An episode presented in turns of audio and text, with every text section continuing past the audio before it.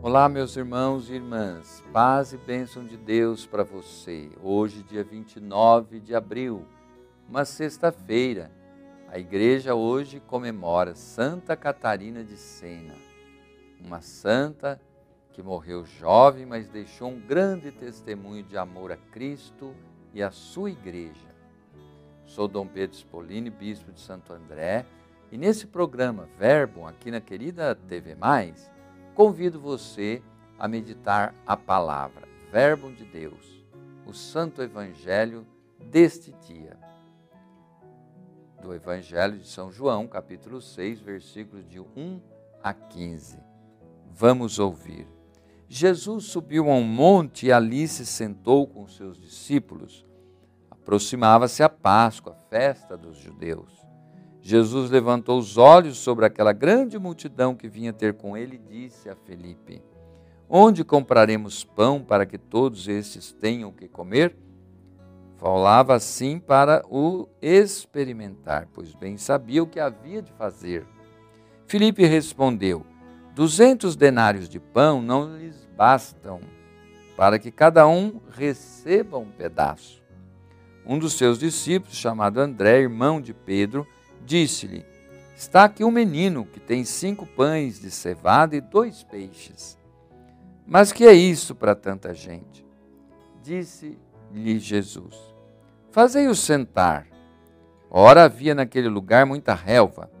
Sentaram-se aqueles homens em número de uns cinco mil. Jesus tomou os pães e rendeu graças. Em seguida distribuiu-os às pessoas que estavam sentadas e igualmente dos peixes lhes deu quantos queriam. Estando eles saciados, disse aos discípulos: Recolhei os pedaços que sobraram, para que nada se perca. Palavra da salvação.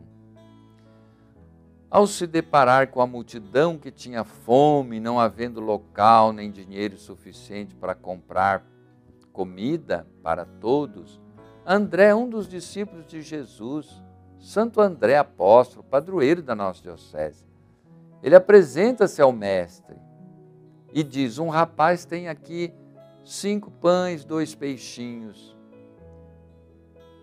E Jesus diz: Com isto vai, vamos alimentar a todos.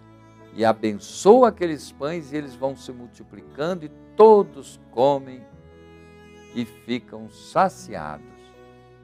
André é um nome grego que quer dizer homem corajoso, né? Então Jesus aprecia esta disposição de André que não é, se acanha em mostrar a Jesus aquele pouquinho de comida, porque ele sabia pela fé que Jesus poderia fazer algo e Jesus fez. Esse milagre que mostra o poder de Jesus, mas também mostra o poder da partilha. Quando temos pouco e partilhamos, todos ficam saciados. Ao propor que a multidão se sente, podemos perceber aqui dois movimentos: a perspectiva da dignidade, da organização do povo, sempre necessária. Em outras palavras, é difícil que encontremos a resolução para aquilo que nos aflige, a, a solução em meio à, desorganização, à confusão. Né? Quando nos propomos a partilhar, então as coisas mudam. E é isso que se dá aqui. Todos passam a ter acesso ao que necessitam e a abundância se faz presente. Queridos irmãos e irmãs, isto é próprio de quem, pela fé, vive o Evangelho. Acontecem coisas maravilhosas.